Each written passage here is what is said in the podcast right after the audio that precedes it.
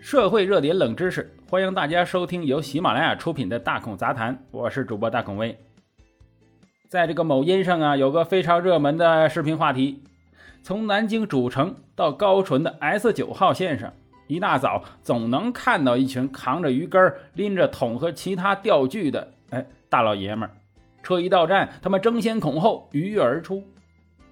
赶最早的地铁钓最肥的鱼，甚至有人戏说南京啊，这群爱钓鱼的老大爷们为南京 S 九线贡献了最稳定的客流。其实爱钓鱼的不只是南京的老爷们儿。二零二一年初，二零二零年，哎，某音数据报告发布，数据显示，二零二零年的某音平台和钓鱼相关视频，这个获赞超过八亿次，八亿次啊！而钓鱼话题下最热门的三个话题就是钓鱼、钓鱼人、户外钓鱼，累计播放总量已超过一千万亿次。不过呀，话又说回来，中国男人喜欢钓鱼，好像不只是当下。原来我们小学课本有一首唐诗，叫做《小儿垂钓》，其中就说到：“蓬头稚子学垂纶，侧卧莓苔草映身。路人借问遥招手，怕得鱼惊不应人。”至少在唐代就有钓鱼之风了，所以世间咸鱼千百种，唯有钓鱼似神仙。现在中国喜欢钓鱼的人越来越多了，无论在哪儿，只要有水的地方，你很容易看到钓鱼的人。中国到底有多少钓鱼爱好者呢？二零一五年，中国钓鱼协会总结出的数数据是一点二亿人，那这标准还不低呢。每年起码参加四次以上的钓鱼活动，全国那么多河流。啊，池塘钓鱼也属于个人行为。钓鱼协会统计这个数字其实很难。问题是，钓鱼这件事儿魔力为什么这么大？俗话说，钓鱼穷三年，玩鸟毁一生。摄影是个坑，谁进谁得蒙。钓鱼看起来没有玩摄影那样费钱，但烧起钱来呀，普通人也扛不住。据《中国休闲渔业发展调查报告》二零二零年啊里面记载呀，二零一九年我们全年。休闲渔业啊，产值达到九百四十三点一八亿元，占我国渔业经济产值的百分之三点五七。以下还有很多数据就不多说了。总的来说吧，如果把整个钓鱼产业相关的服务和装备算上，差不多每年有超过四百亿的市场规模。四百亿什么概念？拿人们更为熟悉的马拉松比赛比较一下，二零一九年中国路跑运动报告显示，二零一八年中国马拉松。总消费总额为一百七十八亿元，全国赛事带动的总消费额为二百八十八亿元，比马拉松多了不少。目前呢，我国渔具生产企业目前多集中在山东威海，这里集中了从钓鱼竿到鱼线以及相关户外钓鱼设备等四千家生产和销售企业。二零一零年，威海全市规模以上渔具企业。就实现销售六十七点七亿元，其中有家企业呀，光卖钓鱼用的仿生鱼饵，二零二零年的销售额就已经达到六千万了。不懂钓鱼的人就要问了：钓鱼那么费钱吗？不就一个鱼竿啊，挖点蚯蚓什么的？这个问题呀，真是因人而异，甚至因环境而异。钓鱼如果讲究起来，那门门道道可不少。钓不同的鱼就要不同的渔场，装备要求也不一样啊。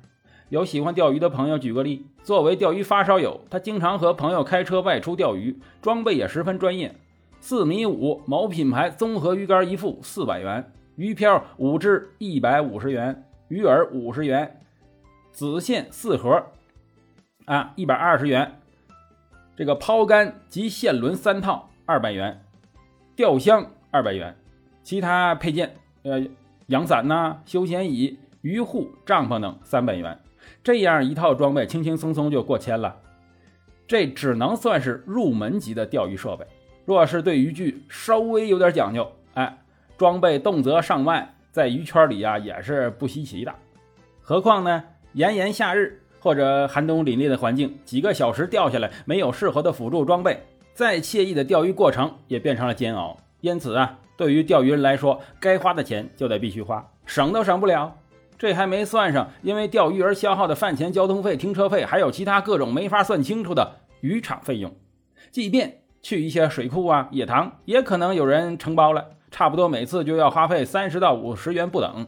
钓友也有自己的圈子，如果经常在一起钓啊，那么彼此装备就不可能相差太远。哎，还有个攀比心呢，在这里。即使钓鱼，那也有圈子啊，这个也有圈子，也有排名。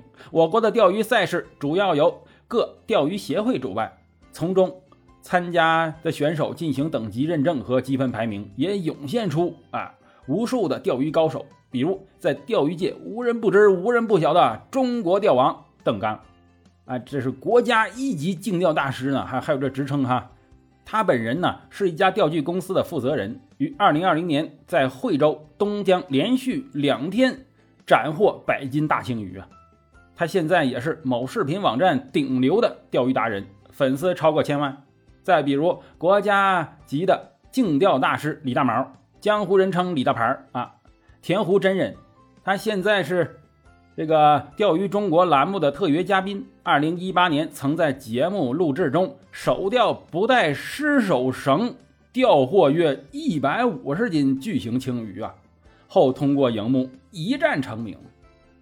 根据中国钓鱼协会曾做出的一份调查报告显示，全国钓鱼者中男性占了百分之九十，其中十八岁以下的占百分之十三，十八岁至二十四岁的。占百分之十三，二十五岁到四十五岁的占百分之四十六，四十五岁以上的占总数的百分之三十二。这份数据到底精确与否？呃，咱们暂暂且不说。但是不可否认的，我们现实中看到的钓鱼人确实是中老年人居多。有人戏称为“中国男人二十抓鱼，三十摸鱼，四十以后啊，那就钓鱼了”。那么，为何爱好钓鱼的往往是老年人呢？中老年人呢，他更多有一种啊生活态度的选择，也是一种哲学处处事的体现吧。钓鱼本身就是天人合一的最佳状态。大部分钓鱼者其实都不是冲着一尾鱼而来，因为钓鱼也是讲究技巧啊啊，既有收获的喜悦，也有失失手的沮丧，更有掌控的乐趣，如同各自人生经历的各个阶段。除了品尝鱼上钩那一片刻的欢愉，更多的希望找到一份独处的宁静，一个静静忘却压力的环境啊！即便周围熟悉的钓友垂钓的时候也很少说话，就递根烟调侃两句足矣。也许只有到了一定的岁数的男人，在抛出那根鱼线之后啊，才真正在野塘边冥想，在闹市的河边慎独，而这或许才是钓鱼的终极意义。男人们的避世态度。也能得到片刻的实现。那么老男人为什么都喜欢避世呢？哎，这就是另一个故事了，咱们以后再讲。